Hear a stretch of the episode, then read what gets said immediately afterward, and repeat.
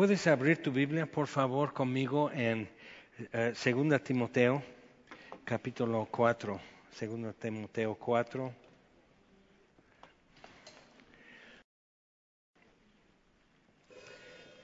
Y donde quedamos la vez pasada fue este, eh, como Pablo plantando sus pies, su, su última y gran afirmación de su esperanza, de su gozo, de su satisfacción en su vida. Y, pero vamos a tomar desde el versículo 1, aquí en 2 Timoteo 4, para retomar todo el pedazo. Dice, te encarezco delante de Dios y del Señor Jesucristo, que juzgará a los vivos y a los muertos en su manifestación y en su reino. Que prediques la palabra, que instes a tiempo y fuera de tiempo, redarguye, reprende, exhorta con toda paciencia y doctrina. Porque vendrá tiempo cuando ya no sufrirán sana doctrina, sino que teniendo comezón de huir, se amontonarán maestros conforme a sus propias concupiscencias, y apartarán de la verdad el oído y se volverán a las fábulas. Pero tú sé sobrio en todo, soporta las aflicciones, haz obra de evangelista, cumple tu ministerio porque yo ya estoy para ser sacrificado y el tiempo de mi partida está cercano. He peleado la buena batalla, he acabado la carrera, he guardado la fe. Por lo demás me está guardada la corona de justicia, la cual me dará el Señor juez justo en aquel día, y no solo a mí, sino también a todos los que aman su venida.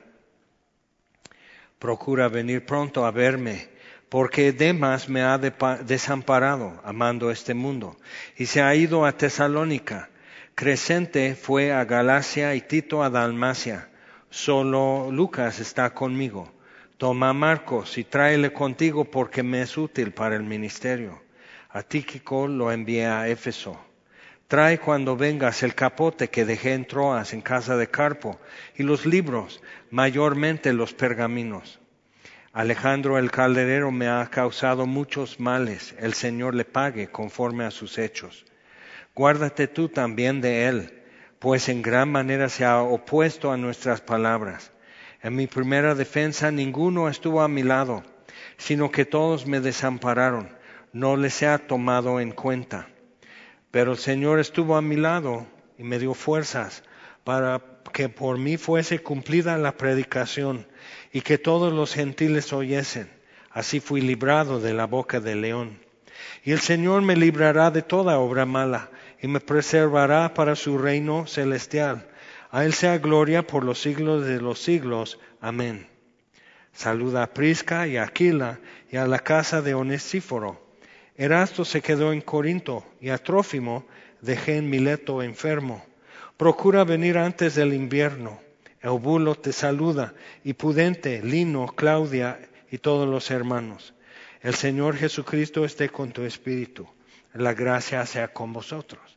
Entonces, se despide Pablo con el pendiente, procura venir antes de invierno, porque dejó su capote en Troas. O sea, no le sobraba chamarra, no le sobraba con qué cubrirse. Eh, es interesante ver que dice este, que, que los libros, el capote, pero también los libros y mayormente los pergaminos. Los pergaminos serían las escrituras, o sea, para conservar más tiempo en pergamino, que es eh, piel de oveja y no papiro. Entonces los libros serían papiro, probablemente eh, el Talmud, comentario rabínico, historia o algo así. Entonces, como sus comentarios, ¿no? Sus Strongs, y su interlineal o algo así, pero toma esto, pero también el capote y los, mayormente los pergaminos. Entonces vemos que muchas veces, y hasta el último, Pablo muchas veces como que las cosas se hacían de repente y de repente hubo un cambio, de repente no pudo regresar a casa, de repente tuvo que salir de la ciudad y no es una sola ocasión. Entonces eso era la vida de Pablo hasta el último.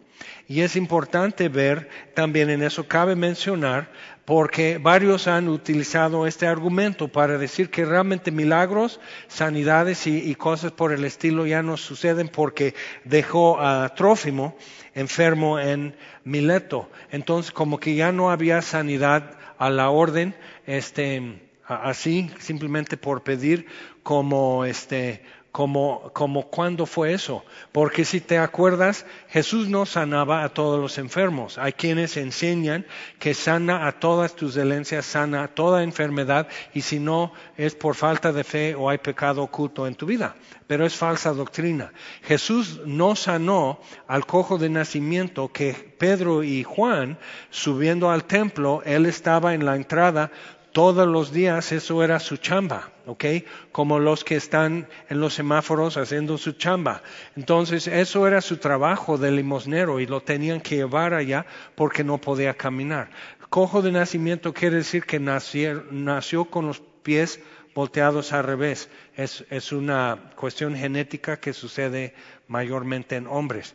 Entonces, Está así, así nació, nunca pudo caminar, nunca, nunca pudo hacer algo decente en su vida realmente. Entonces ahí está el limosnero. Y Jesús cuántas veces pasó frente a él. Y nada más la, última semana de su vida yendo diario al templo a enseñar.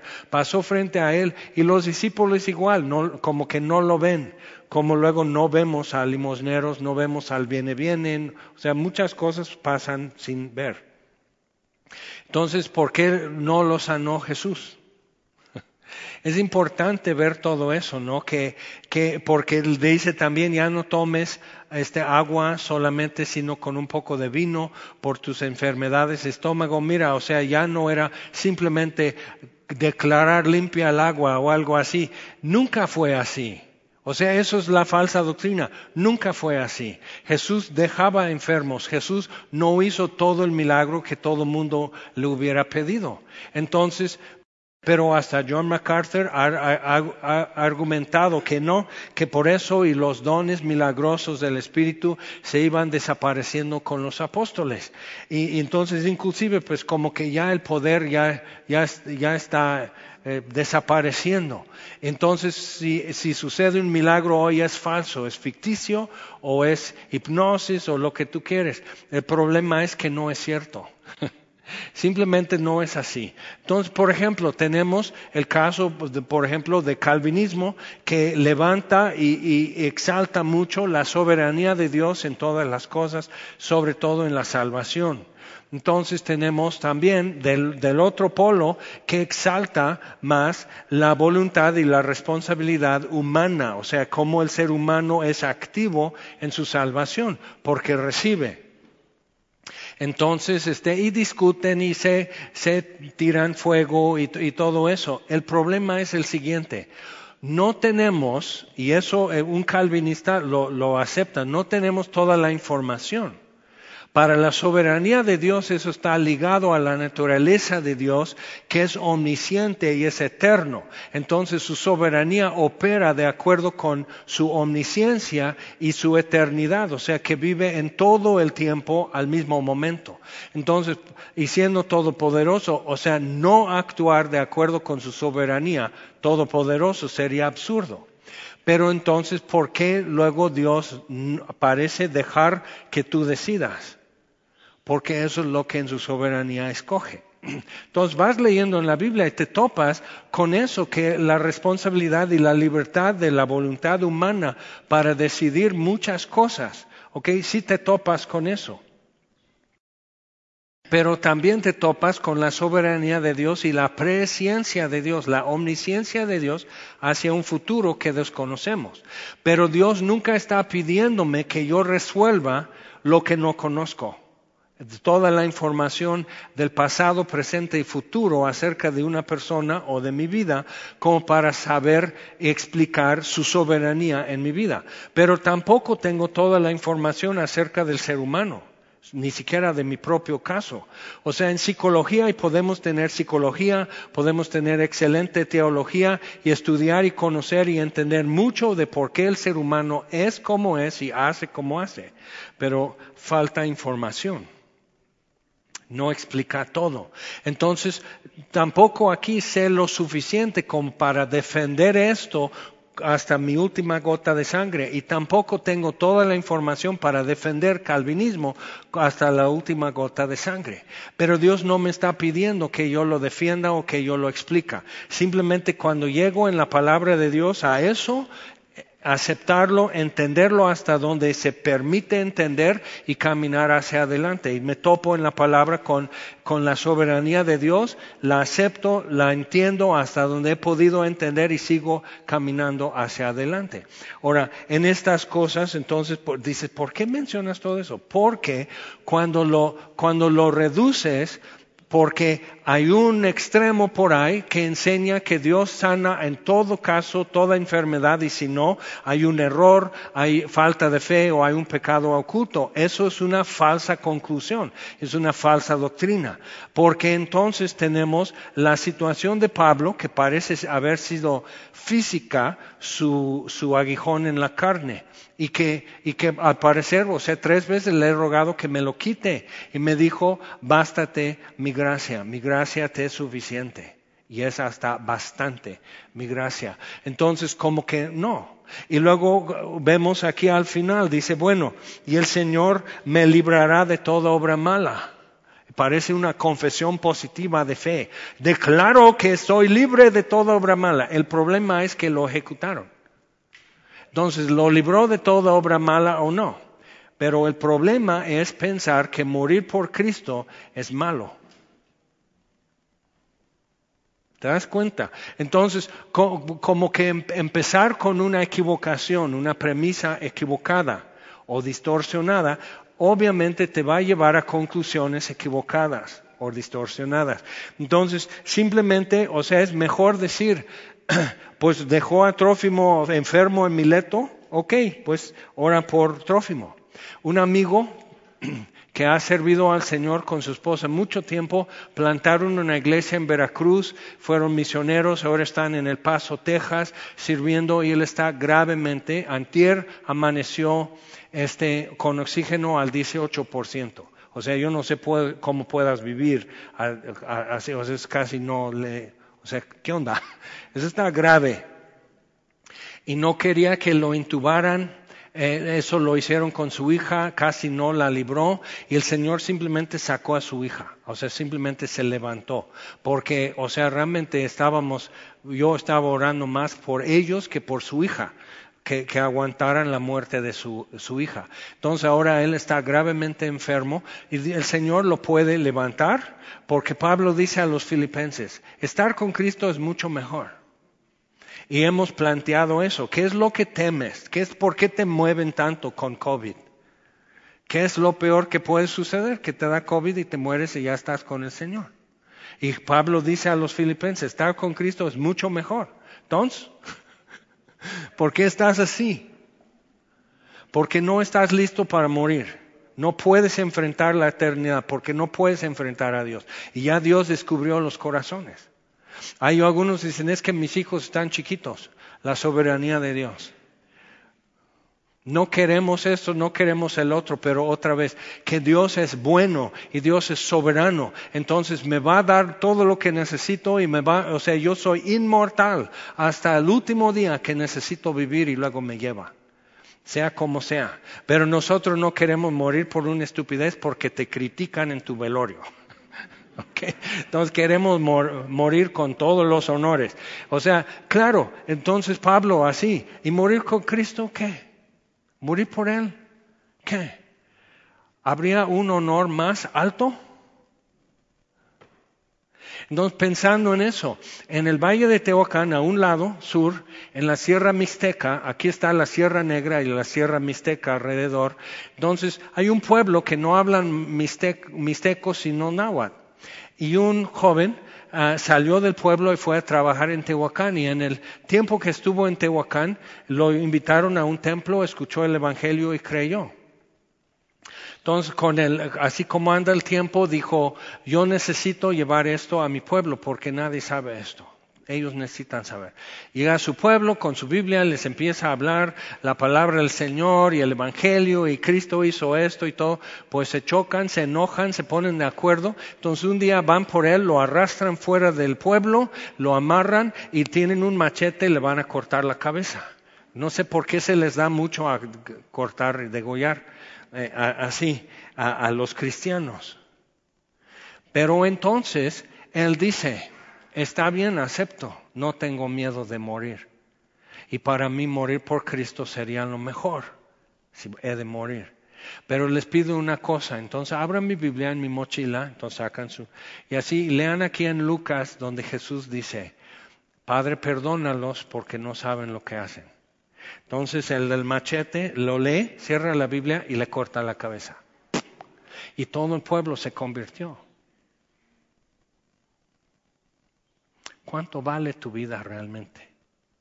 O sea, Cristo dio qué precio por salvarte una vida. ¿Qué precio pagó?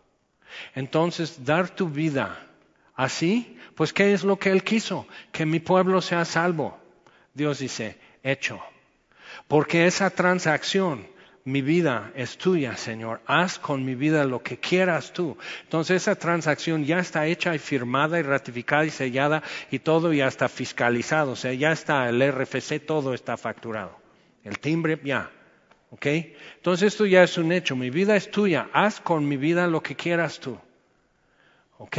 Entonces Dios dice, vamos a hacer, vamos a hacerlo entonces así y así me vas a glorificar. Y todos decimos, Wow. Pero es más fácil morir por tonto que por testigo fiel. Eso sí es verdad. Entonces, viéndolo así, ¿cómo puedo estar seguro que yo estoy viviendo al 100%?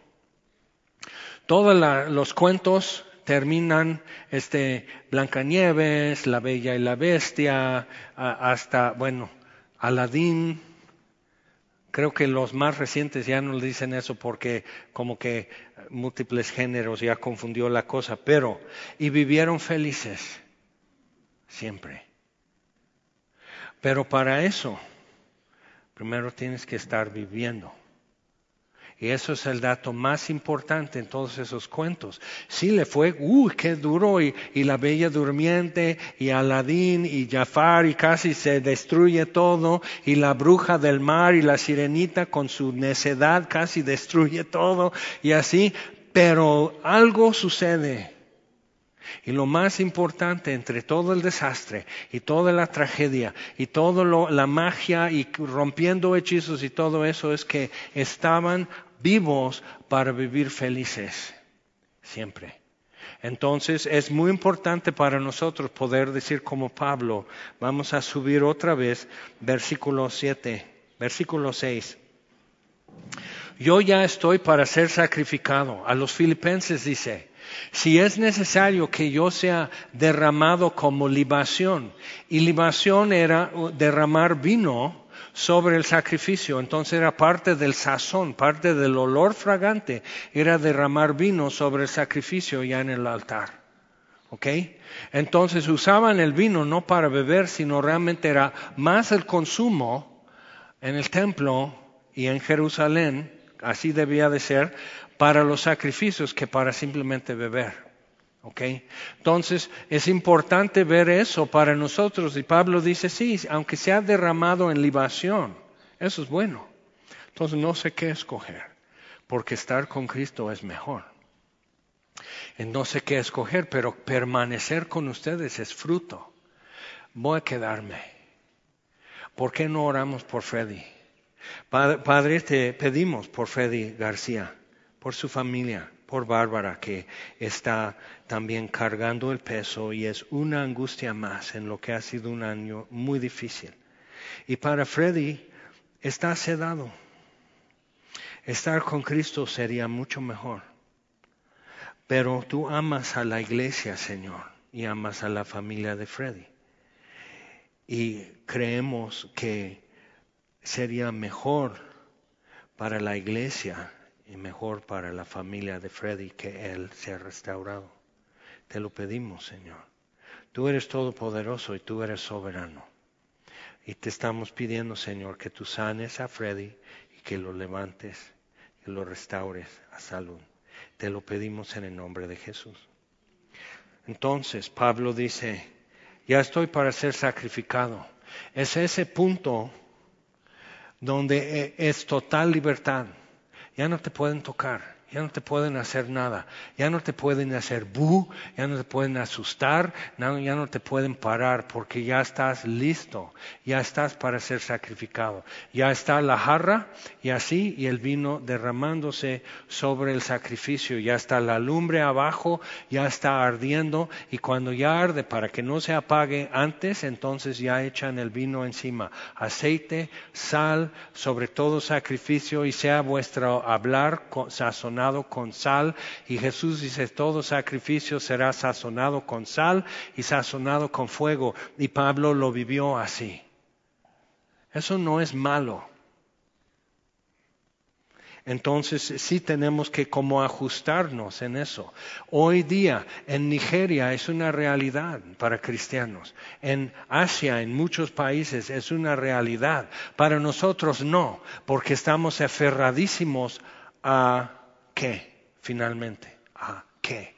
¿Qué es lo que sentimos que tiene tanto peso y sustancia para nosotros? Es una realidad humana. No fuimos hechos, ni formados, ni programados para poder morir. Por eso nos cuesta. No es natural la muerte. Hablamos de muerte natural. No es natural. Es consecuencia del pecado y Dios está peleado con la muerte. Y el último enemigo que será sujetado es la muerte. Primera Corintios capítulo 15. ¿Dónde, o oh muerte, está tu victoria? Eso es lo que Dios va a decir. No, no, porque Cristo resucitó. Eso es la esperanza y el gozo del Evangelio para, para estar así cuando los japoneses invadieron eh, en China en, la Segunda Guerra Mundial, este, había eh, cristianos algunos chinos y algunos extranjeros, misioneros y todo eso, pues los juntaron. Entonces, este, eh, van a ejecutar a, primero va este, los niños para que sufra la mamá y luego va la mamá para que sufra el marido y por último así y todo el pueblo viendo y nadie puede llorar. Todos tienen que presenciar y decir esto es lo que sucede a los cristianos. Entonces los niños están llorando y todo eso y una de las mujeres dice, no lloren niños, esta noche cenamos con el rey. Esa es realidad, eso es historia. Eso es nuestra historia de nuestra familia en Cristo. Son realidades. Y tenemos que decirlo porque Pablo lo está diciendo. Y es muy fácil para nosotros decir, wow, tan grande fe, qué gran siervo de Dios, y no vernos en, el, en la foto que es toda la familia. Hoy está sufriendo en la tierra. Y simplemente aquí no tanto, o sea, te sufres porque el, asiento donde estás te lastima la espalda o porque hace calor, pues para eso pueden prender un ventilador, pero si te duele la espalda te pones en pie. Pero son realidades y, y ¿por qué no temen? O sea, cuando vieron en, el Coliseo en Roma y están ya subiendo las rejas y están las bestias por salir a matar a los cristianos y veían cómo, se daban un abrazo, como que se suban al Pullman y van a Acapulco el fin de semana. Y así, y, y es la gente sacadísima de onda. ¿Qué es esto? Miren nada más cómo se quieren, cómo no tienen miedo. O sea, ¿qué, es esto? Entonces, ¿qué es lo que nos quita el miedo? ¿Qué es lo que nos coloca donde podemos estar como Pablo, viviendo al cien hasta el último día? Porque dice, ya estoy para ser sacrificado y el tiempo de mi partida está cercano. He peleado la buena batalla, he acabado la carrera, he guardado la fe. Entonces está usando presente indicativo, pero es presente perfecto. He peleado, he acabado, he guardado. Entonces es algo que tengo conmigo. He guardado la fe. Aquí está. He peleado la batalla, mis enemigos vencidos. He acabado la carrera. Está el listón roto detrás de mí. Ya crucé la raya.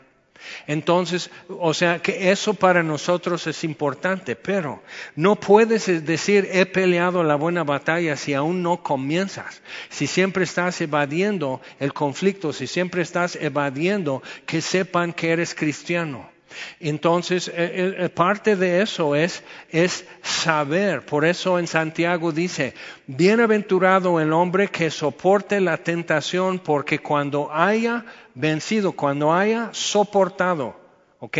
Es aguantar vara, cuando haya soportado. Y la peor tentación no es emborracharte o fornicación o pornografía o decir una mentira. La, la peor tentación es ver a Dios más chico. Voltear el telescopio y ver a Dios así.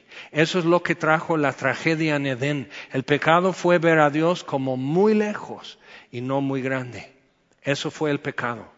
Eso fue la tentación. O sea, el diablo no va a venir a decirte, o el mundo no va a decirte así, niega tu fe, blasfema. No, simplemente hacer esto muy cercano y Dios lejos y chiquito. Guarda tu corazón. Guarda tus pensamientos, porque eso es la realidad, que, entonces bienaventurado el hombre que soporta la tentación. Cuando ha soportado, cuando ha sido constante en eso, recibirá corona de gloria. Y Pablo aquí dice, y a, a mí me está guardada la corona de justicia. Entonces, y hay una clave para eso, que todos podemos tomar eso y tener garantizada la corona de justicia, dice, que el Señor, el juez justo, en aquel día, el tribunal de Cristo, dará no solo a mí, no solo a Pablo, no tienes que vivir la vida de Pablo para ganarte un premio, sino simplemente a los que, a todos los que aman su venida. Y un fenómeno que vemos que se ha desarrollado durante mi vida. En los 70 era Jesus is alive in 75. Luego, see you in heaven. O sea, puro refrán así, parecían raperos. Entonces, see you in heaven in 77. Don't be late in 78. Jesus is mine in 79. Luego llegaron los 80 y ya no podían hacer rimas. ¿Ok? Y también, ¿qué pasó? Como que decayó y se desmanteló la Unión Soviética. Dejó de ser potencia y muchos países se separaron y muchos empezaron a sentir, ya no hay guerra fría, ya no hay peligro de guerra nuclear, ya no hay miedo, el mundo no se va a terminar. Entonces, como que hubo unas dos décadas de aparente prosperidad y aumentando paz en el mundo. No es el caso hoy, si no te has dado cuenta. Como que eso fue en gran parte una ilusión, todo.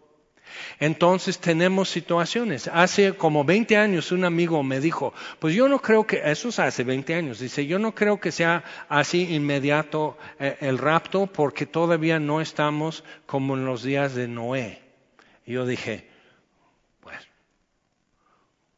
¿qué necesitamos para ser como en los días de Noé? Pero checa lo que pasa cuando se vuelve normal que, en una sociedad ser promiscuo, de manera que eso genera muchos embarazos, que no, es sostenible, el, peso de, madres solteras y bebés que nadie quería, y eso fue, o sea, no hay una familia que vaya a realmente hacerse responsable por esa vida. Entonces, cuando primero ya deificaron el sexo, entonces ya tienen el culto del sexo como consecuencia, como tierra de Canaán, lo que vas a tener es, una sobreabundancia de bebés, porque el sexo ya es tu culto, tu religión. Entonces lo que empezaron a hacer en Canaán fue sacrificar a los bebés, a los dioses de fertilidad y agricultura y el sol y la lluvia y todo. Entonces reciclar almas mejor, porque esos extras no queremos, entonces lo echamos para el fuego otra vez y del fuego nace una vida y así. Entonces hacer una religión acerca de eso. Entonces en Japón, para salir adelante, necesitan no tener mucha familia y como asiáticos es muy importante tener mucha familia. Entonces, ¿qué hacen? Entonces tú ves en las calles, en Tokio, en las ciudades en, Japón, de repente hay un muro y entonces hay nichos con velas. que las mamás prenden por el niño que abortaron. El 72% de niños afroamericanos en Estados Unidos nacen sin papá. 72%, tres de cada cuatro niños o niñas afroamericanos. Entonces está la familia de los negros en Estados Unidos está destruida y antes era la más religiosa, la más unida y la más estable de todas las culturas que se encuentran en Estados Unidos eran los afroamericanos. ¿Y ahora qué pasó? Porque empezaron el gobierno bajo cubierta de compasión a dar un subsidio si eres madre soltera. Entonces, en lugar de a que la pareja que tuvo bebé, entonces tienen un novio un rato, tienen un bebé, le aumentan el subsidio y echa el macho a la calle. Entonces, hay hombres afroamericanos en Estados Unidos que no tienen la satisfacción y la dignidad de ser papá y de ser marido, sino lo único es como una perpetua adolescencia peleada con todo el mundo y sin poder justificar su existencia. Entonces tienes problemas de pandillas y todo eso. 53% de los abortos que suceden, de los, de los embarazos que suceden a mujeres afroamericanos terminan en aborto. Más de la mitad los abortan. ¿Qué hubo? O sea, cuando una sociedad está haciendo eso, luego tenemos eh, transhumanismo, que ya vamos a tener genética operando en nosotros que nos hace como más que humanos o, como algo paralelo a humano, y eso es una área, y están así, endiosados con la idea, y no están pensando, porque en los días de Noé se estaba contaminando la genética humana, y se tuvo que eliminar eso porque entonces Dios iba a redimir. Cristo Jesús al morir por humanos ya mezclados, iba a morir por ángeles caídos también. Si hay parentesco. Y dices, ¿qué, qué, qué, qué? déjalo. Déjalo. Simplemente, o sea, viendo eso es importante ver qué es lo que pasa en una sociedad y nosotros somos cual tierra de Canaán. Entonces ya se está haciendo en Chile, en Argentina, en México, despenalización, pero lo ocupan así, lo despenalizan como para decir, si no le castigues, no es su culpa. ¿Cómo? Pero no es culpa del bebé. Ella es víctima de algo, sí, y el bebé también. Hay dos víctimas en cada caso de esto, de un embarazo no deseado. El, niño o la niña que nacería. Es tremendo cuando están marchando miles de mujeres defendiendo derechos de la mujer y derechos de matar a otras mujeres. Y matan a otras mujeres porque mi marido me va a querer si, si le doy un varón. Entonces matan a sus niñas y quieren derecho para la mujer. ¿Qué es lo que ha pasado en una sociedad para llegar a eso? Hemos deificado el sexo y ahora hay un culto de muerte que es la otra cara de eso. Y ya está. Entonces necesitamos ver eso porque entonces cada vez más estamos como en los días de Noé. Y Jesús dijo, será como en los días de Noé, que se casaban y se daban en casamiento y comían y bebían y no entendieron hasta que vino el diluvio. No entendieron. Entonces necesitamos ver eso, que cómo se está poniendo. Ahora, yo, según en los 70 dije, el rapto está a la vuelta de la esquina. ¿Qué es lo que te hace pensar que hay que vivir de cierto modo porque el rapto está cercano? Dices, no, porque vi una serie de películas se llama Dejados atrás. No inventes. Qué miedo. Yo no, eso del eucalipto, no. Y el anticristo y todo eso. Estar con Cristo es mucho mejor. Y mientras, ¿cómo me ocupo? ¿Cómo puedo, cuando por fin le vea cara a cara, como el himno, cara a cara, espero verle? Entonces, cuando por fin le veo cara a cara, ¿qué es lo que pondría mayor gozo en el rostro de Jesús cuando yo lo vea? Piensa así, o sea, cuando tú empiezas a vivir tu vida de este modo, dices, no, es que no, es que, es que ya está Ruco Jaime, ándale, insúltame más. Yo tomé esa decisión a los 16. A ver, a ver, Checamos, vamos a checar documentos. A los 16, yo estaba mal, yo no entendí muchas cosas, pero entendí una cosa, mi vida es de Él para hacer lo que Él quiere. Yo no estaba pensando en ser misionero, pero me quedó claro, no me queda nada a mí a los 16. A los 17 me levanté cuando hicieron un llamado a ir donde quiera, a hacer lo que sea, a vivir o a morir para Él. Entonces dije, sí, no sabía que el futuro, pero me quedó claro, no hay otra. O sea, esto es mi decisión. Estos zapatos son míos y aquí me planto. Ahora, esto no es extraordinario, esto es normal. Lo que no es normal es vivir como cualquier otro que no cree que Dios exista, que no cree que la Biblia sea la palabra de Dios. Eso no es normal. Lo normal es vivir como Pablo, como Timoteo, como Lucas. Eso es normal. ¿Te late?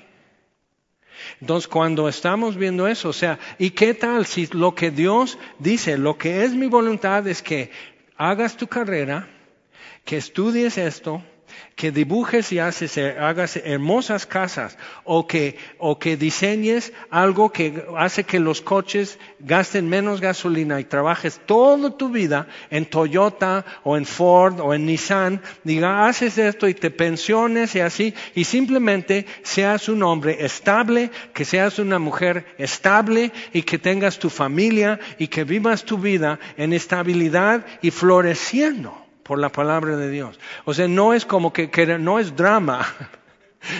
Yo no quería drama, yo quería una granjita, cuatro caballos, unos árboles, unos pollos, eso es lo que yo quería, tranquilo.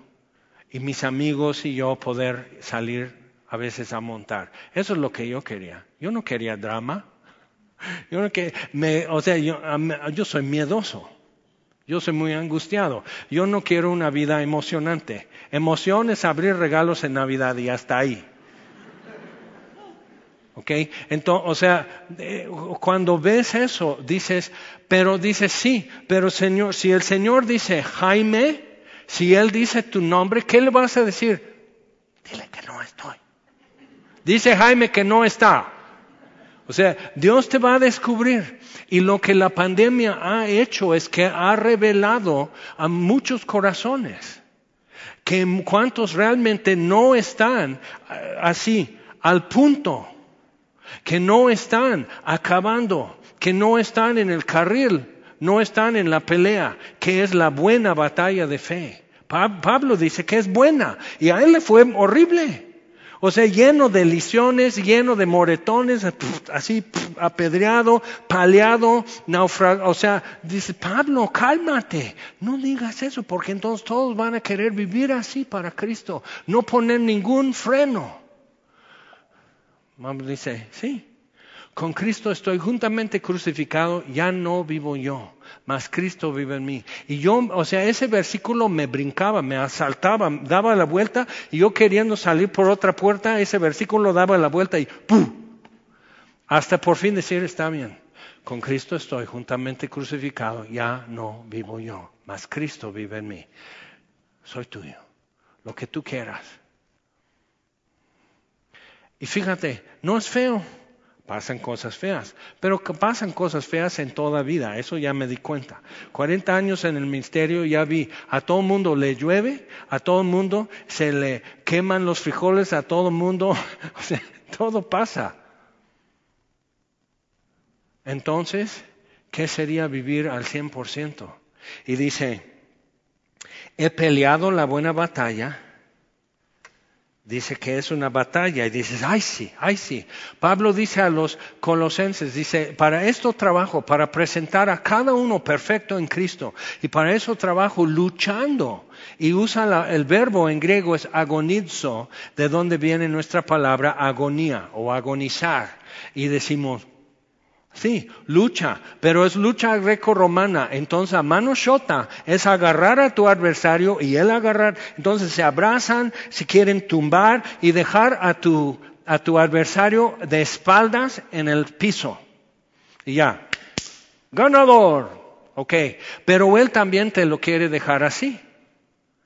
Y, y así. Entonces están así. ¡ah! Y Pablo dice, esto es servir al Señor, eso es vivir.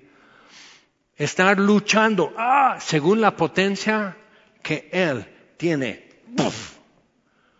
Entonces los del pretorio, dice a los filipenses, su guardia que le custodiaba porque era preso, se iban convirtiendo. Y Pablo así, ¡ah, ah, ah! Aurelio ya es cristiano. Vente, Aurelio, te vamos a bautizar. Entonces, o sea, eso, ¿qué otra cosa? Eso era su gozo y su satisfacción hasta su último respiro. Y dices, ay, no, pero drama, sí nos gusta drama, porque haces tus berrinches todavía si te hacen en el tráfico, si, si, si la señora mm, va empujándote en el súper con su carrito, como que si te empuja, la cajera va a cobrar más rápido. O sea, Ay, perdón, señora, no le vi. O sea, o sea, en todo eso y nos nuestros caprichos y todo eso, sí nos gusta drama, sí nos gusta teatro porque sí lo armamos. Pero no es vivir, nomás es actuación, es drama. Y no te van a dar el azteca de oro. Entonces Pablo dice, he peleado la buena batalla y se le nota. Sí, pero aquí estoy. A los efesios dice, fortalezcanse en el, en el poder del Señor y en el poder de su fuerza y pongan toda su armadura para que habiendo acabado todo puedan estar en pie. Y Pablo al final está diciendo, aquí estoy. Si me faltan dos dientes, me abrió un labio, este uno se está cerrando. Tengo diez dedos.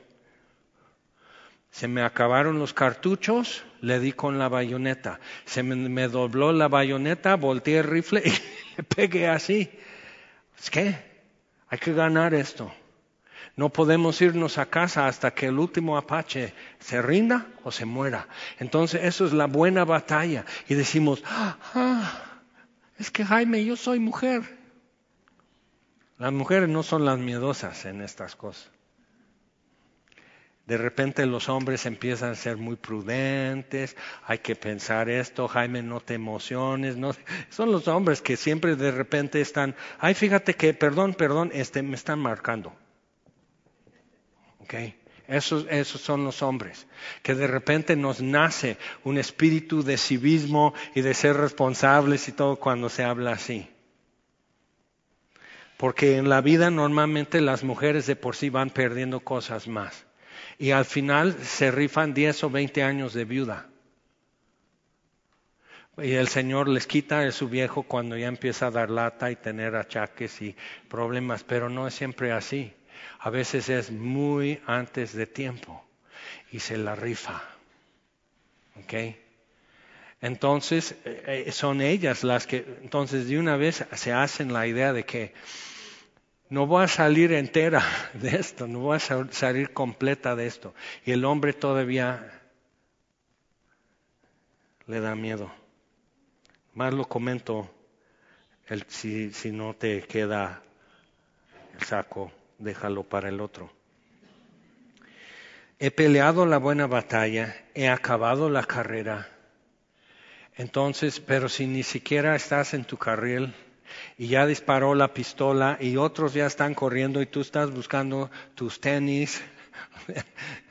o sea, ¿a qué horas pensabas que ya era bueno decir, ok, si esto es verdad y si todo lo que la Biblia dice acerca de Dios es verdad, ¿cuándo vas a empezar? O sea, cuando, si, en verdad es verdad, entonces ¿cuándo lo voy a tomar en serio? No, pero es que conmigo no alegues, la neta, la neta, porque, pues, ¿sabes qué? Porque mis pulgas.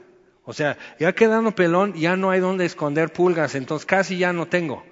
Pero entonces piensa en esto, o sea, alegar y hacer todo eso, sí, sí, sí, sí, sí. Pero realmente discútelo con aquel, con Dios.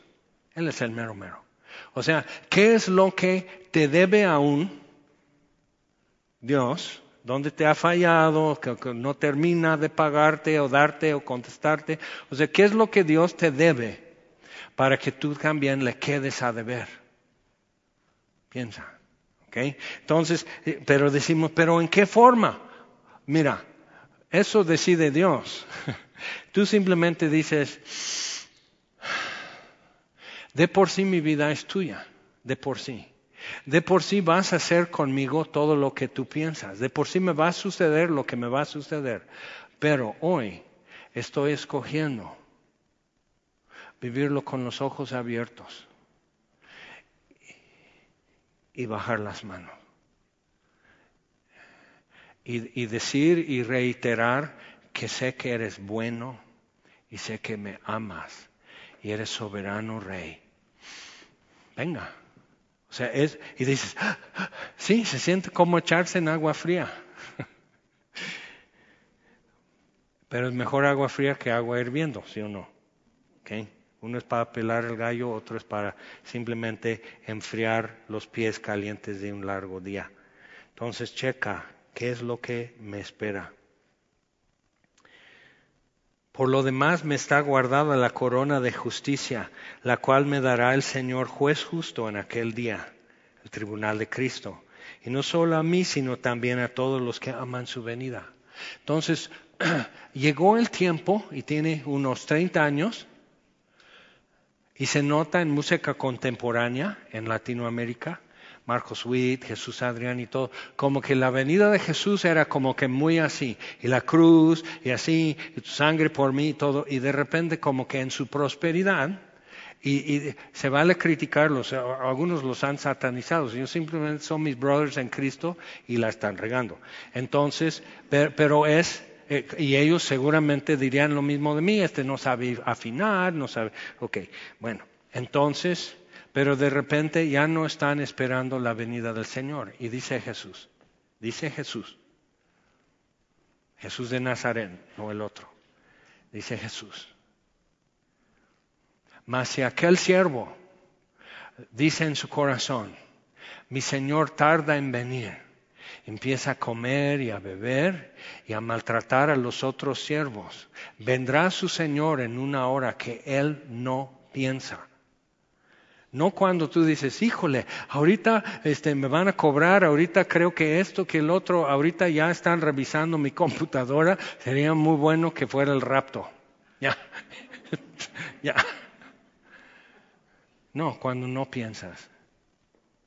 Entonces, qué es lo que hay, cómo hay que pensar. Y dice, pero bienaventurado, y eso es para recibir nosotros y tener esto. Bienaventurado aquel siervo, siervo cuando venga su Señor que lo encuentre haciendo su voluntad. Y dices, si eres escuela vieja y todo eso, de que, ay no, pues siempre en el templo, siempre en la escuela dominical. Pues, ¿qué querías que te dijeran? Chicos, vivan mal de una vez porque a rato van a querer arrepentirse y de una vez que tengan de qué arrepentirse. Porque estás haciendo tu testimonio, todo lo que pecaste antes de Cristo. O sea, ¿qué, ¿querías que dijeran eso? ¿Querías que sembraran duda? ¿Quería, o sea, ¿qué querías que te dijeran? No, pues sí, que viva para Dios. ¿Qué te dijeron? Niños, ¿Cuántos quieren vivir para Cristo y todos los niños y tú? Están locos, yo no quiero esto. ¿Quién me trae? Me traen a la obligación, no quiero. O sea, piensa esto. O sea, es tiempo, si no hemos captado a estas alturas, no sé cuándo podamos captar, pero es tiempo de poder decir, ok, bien, si esto es verdad, merece toda mi atención y algo se va a mover. Si esto no es verdad, no merece ni un minuto más. Ah, pues es que no sé. Pues, ¿A qué te dedicas entonces? ¿Solo a criticar? O sea, resuélvelo. Si no es verdad, ni un minuto más. Si es verdad, acá te esperamos próximo domingo con tu Biblia en la mano. Entonces, no solo a mí, sino también a todos los que aman su venida. Como que eso ya no es tema. Pero para mí ha seguido siendo tema porque es tema muy evidente en la Biblia. Entonces, porque la Biblia así lo presenta, así lo comento. Entonces, pues, sí que, sí, así, o que no está de moda. Perdón, no sabes cómo me cuesta estar de moda. O sea, poner Converse. Cuando era niño era el único que podías tener, no era fashion, era lo que había. Entonces, pero ahora, Converse. Ok, ¿algo más de fashion que necesitas? Dejo crecer, lo pinto azul y así piquitos. ¿Y, y entonces me escuchas? Si me pongo a rapear, entonces me escuchas. O sea, ¿qué necesitas para que uno esté tan actual y tan al día y tan in y tan cool y tan todo acá? O sea, ¿qué se necesita para... No, entonces el problema no está acá, está allá. Y, y es tiempo de que cada uno lo admita y diga, está bien, está bien, está bien. Ok, pero mañana, porque Dios sí cobra lo que es suyo. Ok, entonces versículo 9, procura venir pronto a verme. ¿Por qué? Porque mi vida es, ya, he peleado la buena batalla, he acabado la carrera, realmente el próximo paso es mi partida. Vente ya porque ya están llamando el vuelo. O sea, ya, vente. Porque Demas o Demetrio me ha desamparado amando este mundo. Ahora yo pienso que Demetrio no dijo un día, ¿sabes qué? Tengo años que no voy a un table dance, ya me voy, ya me voy a tirar al pecado, ya no quiero ser cristiano. No, amando este mundo, probablemente hasta, hasta aceptó un pastorado, ¿ok? En Tesalónica. Me van a dar tanto, ya se calmó, no hay persecución, como que ya me harté, ya me cansé creo que no hay que ser tan así, tan agudo, tan intenso. Y, digo, ok, bueno, sí, pero probablemente es eso, porque el diablo normalmente no viene a decir, mira, te voy a hacer blasfemar. Te voy a hacer engañar a tu familia, te voy a hacer cometer un, delito. No, está simplemente así, haciéndole a Dios chiquito. Y es poco a poco. Y ocupa menos y menos y menos espacio en tu pantalla, en menos ruido en tus oídos, menos lugar en tu afecto. Es gradual, es la más eficaz. Entonces tenemos que estar atentos a eso, decir, ok, bueno, oh", y a veces es cansado, a veces dices, ay, ¿cuánto diera simplemente por una hora que, que sea fácil? Es fácil ser cristiano en un retiro, es fácil ser cristiano cuando ya cumpliste tu diezmo, cantaste, cantaron las que siempre te mueven, el pastor predicó algo que te dio un masaje al alma, entonces, ah, y es fácil ser cristiano y bajas de la rampa y sales a la calle y todo te está esperando y no bajó nada, ni una rayita no bajó. Entonces tenemos que estar conscientes y hacernos la idea. No va a ser más fácil. No, no me van a echar la mano. Nadie viene a salvarme. Nadie viene a aplaudirme. Nadie, o sea, no he llegado a casa, entonces todavía no hay almohada. Eh, o sea, si te haces esa idea, que, que, tus premios, que tu reconocimiento, que tu satisfacción, pero lo que yo veo es que Pablo tiene eso, su satisfacción está adelante y una corona de justicia. ¿Cómo sería, en lugar de hojas de laurel o de roble, hacer así una, una guirnalda así de hojas naturales? Le pone, ¿qué sería una corona de justicia? O sea, ¿cómo se vería en lugar de hojas la justicia dando vuelta aquí? ¿Qué sería? Una corona de gloria, gloria, así nomás, como aureolas, como en los cuadros religiosos. Y dices, yo no quiero andar con un disco así. ¿cómo? Es pintura nada más. Están diciéndote algo con eso. Es arte. Pero ¿qué sería que Jesús diga? Y estás así y así y sus manos y las marcas y poder bajar tu mirada y ver su rostro y las marcas de su corona de espinas o sea, ver todo eso y, así, y tu mirada conecta y Él, bien. Porque Él también está esperando ese día. Y no está chocado, y no está amargado, y no está arrepentido de haber muerto por ti, de haberte llamado, de haberte sellado, no está arrepentido. Entonces es tiempo de sacudirnos y quitar el miedo y la flojera y la duda y el temor de esto y de aquello, o sea, ya, sacudirnos de todo ese polvo y los piojos, porque sí, la iglesia ya se empiojó por estar sentada. Ya sabes cómo es. El piojo salta, por eso en la ruta, el piojo salta de uno a otro. Si estás sentado mucho, te van a empiojar.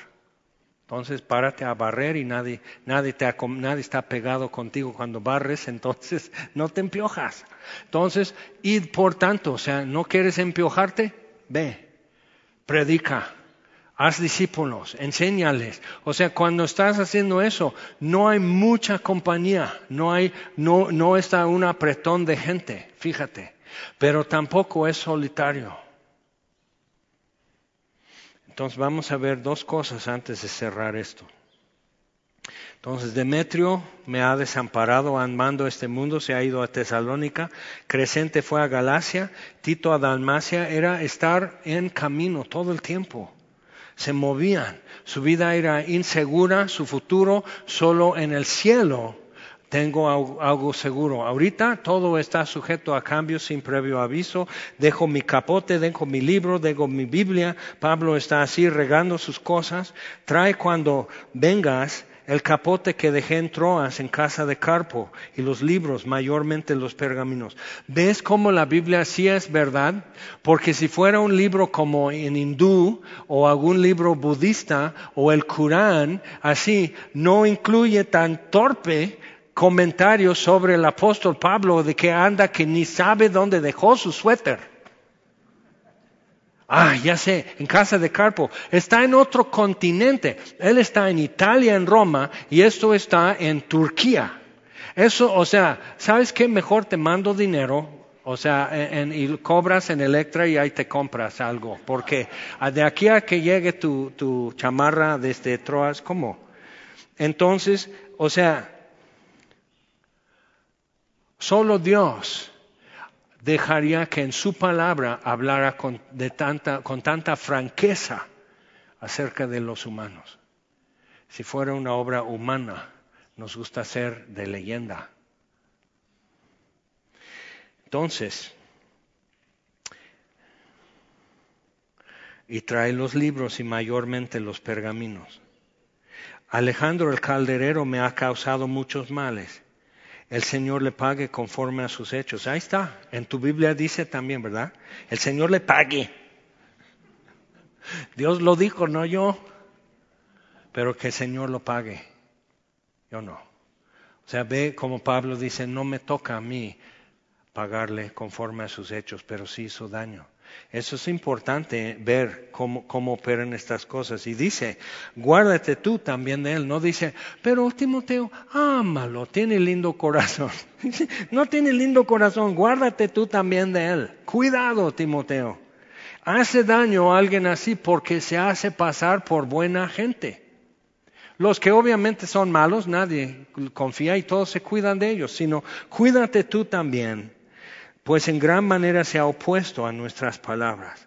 En mi primera defensa ninguno estuvo a mi lado, eso ya es en Roma, sino que todos me desampararon. Oh, ¿verdad que nos brinca?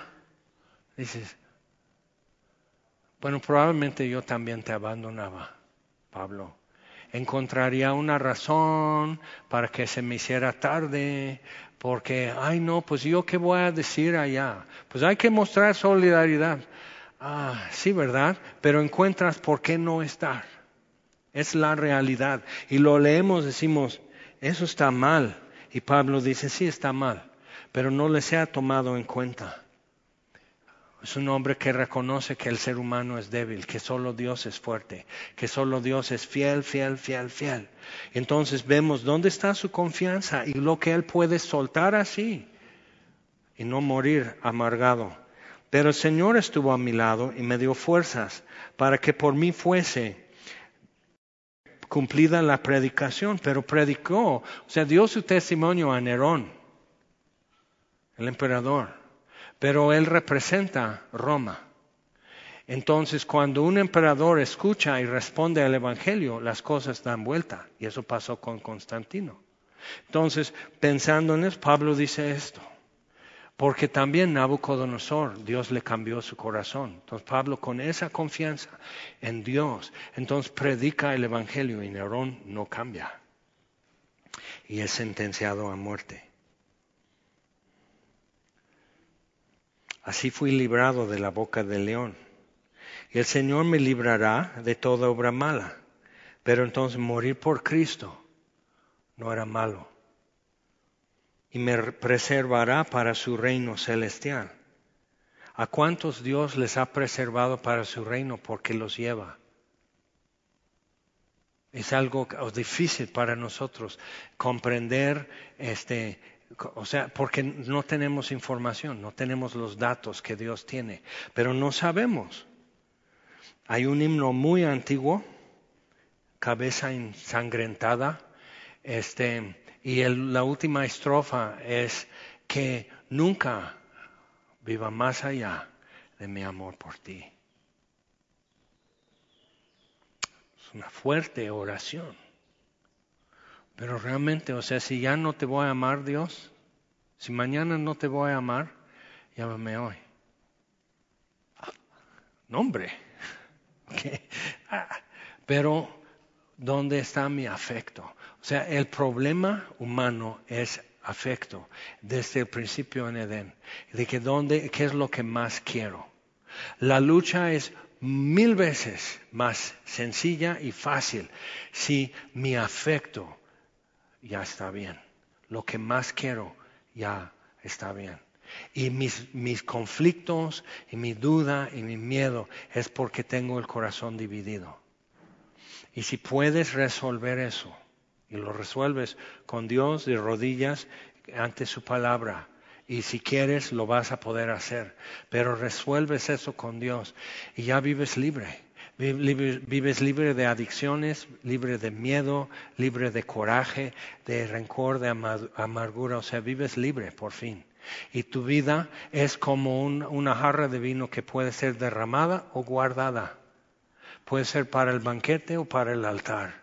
Tu vida es algo preciosa, útil y está en las manos del sumo sacerdote. Él decide. Eso no es malo. A Él sea la gloria por los siglos de los siglos. Amén. Saluda a Prisca y Aquila y a la casa de Onesíforo. Erasto se quedó en Corinto y Trófimo dejé en Mileto enfermo. Procura venir antes del invierno. Y sí, otra vez Timoteo trae el capote porque va a ser frío aquí en Roma. Interesante, él no sabe si estoy para el invierno o si mañana vienen por mí. ¿Cómo puedes vivir si está tu vida sobre un hilo? Porque tu vida está en manos de Dios y tienen un hilo amarrado ahí que ellos sienten que ellos controlan, pero tu vida está en su mano. Esa es la forma de vivir. Ahora vamos por favor a este Segunda, Primera Corintios capítulo 9. Si eso es tu día a día, ¿cómo, qué, qué mentalidad tener en tu día a día? Eso es una. Eh, Primera Corintios capítulo 9, Primera Corintios 9, versículo 24. Y este, antes los viejitos cantaban así, cada día con Cristo, ¿qué? Me llena de perfecta paz. Los viejitos lo sabemos. Entonces, cada día con Cristo lo amo más y más. Él me guarda y sé que pronto volverá. Ya ves, ahí está. Y trastornaron el mundo. Y vivir con Cristo más dulce cada día será. Y ahora queremos lo mejor del trigo, del aceite, o sea, venga, tu reino, ¿ok? Ve, algo se movió. Él me salva y guarda, y sé que pronto volverá. Y entonces, vivir con Cristo, más dulce cada día será. Es tan sencillo. Y eso es, o sea, y dice, ay no, pero pues es que está en la Biblia. No hace rima y no es musical, pero sí está en la Biblia. Salmo 37, Salmo 73, Salmo 23, Salmo 27, Isaías 54, Isaías 58. Lee tu Biblia. Ahí está todo. Y Pablo dice aquí a los Corintios, ¿no sabéis que los que corren en el estadio, todos a la verdad corren, pero uno solo se lleva el premio? Corred de tal manera que lo obtengáis. Todo aquel que lucha de todo se abstiene. Ellos a la verdad para recibir una corona corruptible, pero nosotros una incorruptible, corona de gloria, soportar tentación, corona de justicia, amar su venida. Esto cuesta, amar su venida.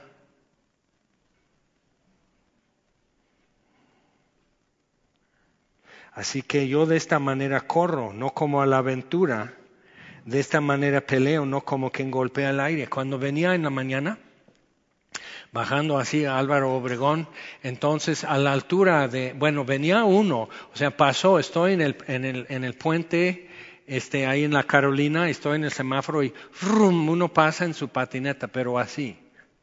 ¿ok? En su patineta, mirando acá y mirando allá, así, en su patineta y haciendo esto, o sea, o bien fumado o simplemente teniendo el mejor domingo en su vida.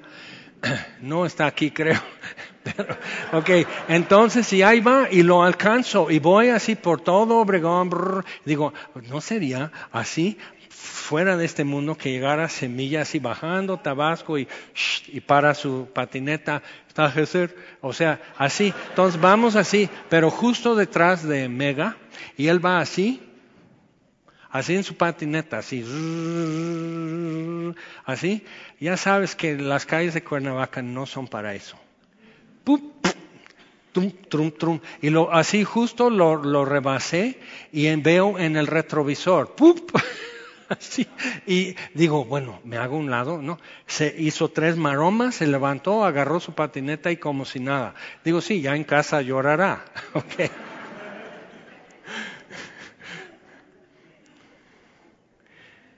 Cuando alguien está corriendo para ganar, no está mirando atrás. Prosigo a la meta del supremo llamado de Dios en Cristo Jesús. ¿A dónde vas?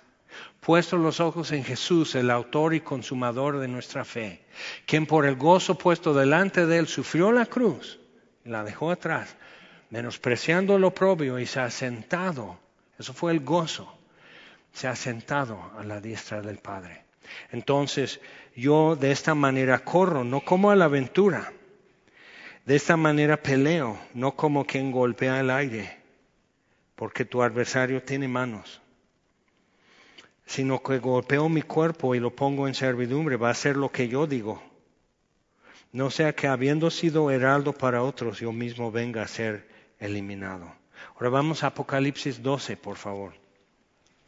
Entonces hay una mentalidad para tu día a día de cómo vivir. O sea, esto, o sea, estamos en eso. O sea, las cosas importantes en la vida van a costar trabajo, van a requerir de paciencia. O sea, tú vas a estar con, con, con diligencia y paciencia y van a ser temas en tu vida.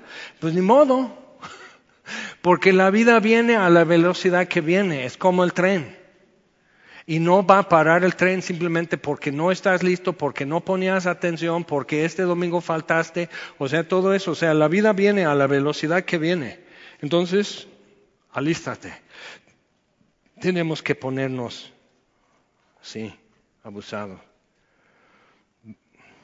Apocalipsis 12, versículo 10. Entonces oí una gran voz en el cielo que decía, Ahora ha venido la salvación, el poder, el reino de nuestro Dios y la autoridad de su Cristo, porque ha sido lanzado fuera el acusador de nuestros hermanos, el que los acusaba delante de nuestro Dios día y noche, nuestros hermanos, tú y yo. Todos los que estamos aquí, los que vinieron primer servicio, los que están en otras congregaciones en todo el país y en otros países, día y noche acusándolos delante de Dios. Pero es que Jaime es esto, es que Fanny es esto. Eh, o sea, acusando, acusando, acusando. No sirven, Señor. Te equivocaste así. O sea, no, abandónalos. Nos acusan delante de Dios. y lo lanzó fuera. No, no está dispuesto. El autor de nuestra fe, el consumador de nuestra fe, no está dispuesto a escuchar esas acusaciones, aunque sean verídicas. No está dispuesto, porque Él murió ya por nosotros y resucitó para nuestra justificación. Entonces, no. Y ellos, o sea, sí lo venció Jesús, pero ellos le han vencido, nuestros hermanos, y ahora tú y yo, ellos le han vencido por medio de la sangre del cordero, no como algunos así que, que úngelo con tu sangre, pon tu sangre en las alas del avión y cosas tan viernes 13 como eso de terror, no, sino porque el cordero de Dios quitó el pecado del mundo reconciliados, redimidos, lavados. Nos hiciste reyes y sacerdotes, Apocalipsis 1, 6 y 7, al que nos amó y nos lavó. Eso inicia Apocalipsis con esa alabanza. Entonces ellos le han vencido por medio de la sangre del Cordero. Hay redención, hay reconciliación, hay esperanza y perdón en la sangre que fue derramada. Eso es lo que Dios ve y me ve a través de eso y soy limpio y acepto en el amado. Y le han vencido por medio de la palabra del testimonio de ellos. Y tú dices, ay, pero es que yo no sé hablar. No dijo que por su elocuencia o porque ya leyeron ocho libros de apologética o algo así, sino qué es lo que tú puedes decir acerca de Cristo de Nazaret, Jesús el Cristo? ¿Qué es lo que tú podrías decir a Pilato acerca de Jesús? ¿Qué es lo que tú podrías decir a Anás y Caifás acerca de Pilato? ¿Cómo explicarías a Juan el Bautista en su cárcel que por qué tiene que esperar que Jesús haga las cosas como él y no como tú? ¿Qué le dirías? A las hermanas de Lázaro acerca de Jesús. Están llorando. Pues no lloren. Jesús luego, este, ah, ¿qué le dirían? ¿Qué sabes tú de Jesús? que otros todavía no saben. ¿Y quién se lo va a decir? Entonces le han vencido por el testimonio, que es la evidencia que tú podrías decir, la palabra del testimonio de ellos. Y, número tres, la sangre del cordero, palabra del testimonio de ellos, lo que tú puedes decir. Y no es tu testimonio acerca de ti, sino acerca de Él. Puedes decir, no, pues yo fui esto, era narcotraficante, era esto y todo, golpeaba, mentía y todo eso. O sea, yo era esto. Cristo me salvó. Ajá, yo quiero escuchar más de Cristo que de ti, porque narcotraficantes tenemos muchos, golpeadores tenemos muchos, mentirosos, uh, para aventar arriba, pero solo hay un Jesús de Nazaret. Háblame de Él. ¿Ok? Entonces, y número tres, menospreciaron sus vidas hasta la muerte.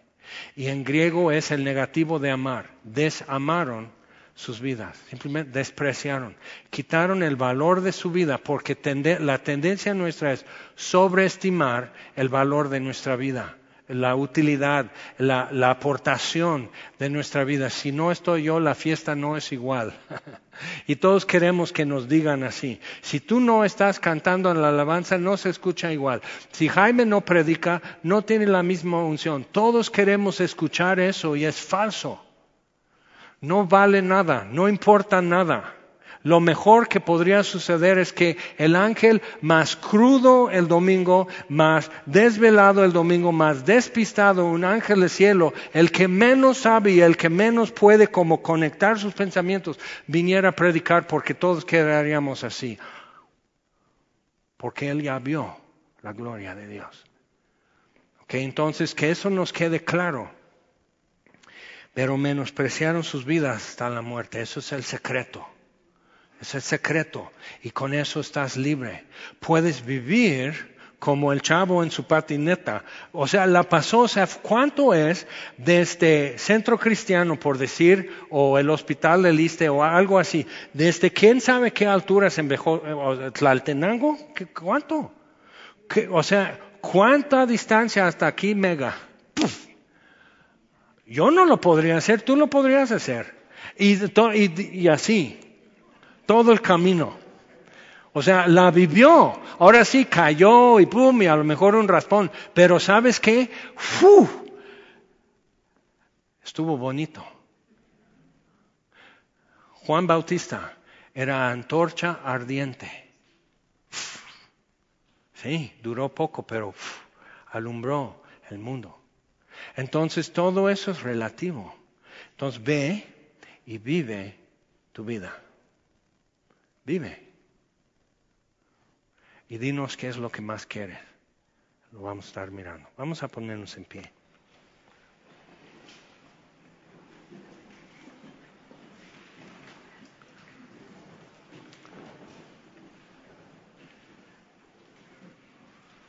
Y ahora vas a querer googlear ese canto. Ahora es para niños. Cada día con Cristo. Yo lo ando chiflando todo el tiempo. ¿Cómo me endereza? ¿Cómo me pone las chakras en línea? O sea, así. Me controla mi color de aura y todo así. O sea, sí. Sí. Él me salva y guarda y sé que pronto volverá. Así es que no hay tiempo para eso, Jaime. No hay tiempo para berrinches. No hay tiempo para esto. No hay tiempo para el otro. O sea, ya y chiflando, lavando un plato, o sea, y vivir con Cristo. Más dulce cada día será. Y mientras, tenemos mucho que hacer, tenemos mucho que vivir. Tienes que agarrar tu patineta e intentar mejorar el récord de aquel muchacho. Señor, te damos gracias por tu palabra y te pedimos, Señor, como alguien escribió hace qué tiempo, que no me mueve el infierno para temerte, ni el cielo para amarte. Me mueve tu amor.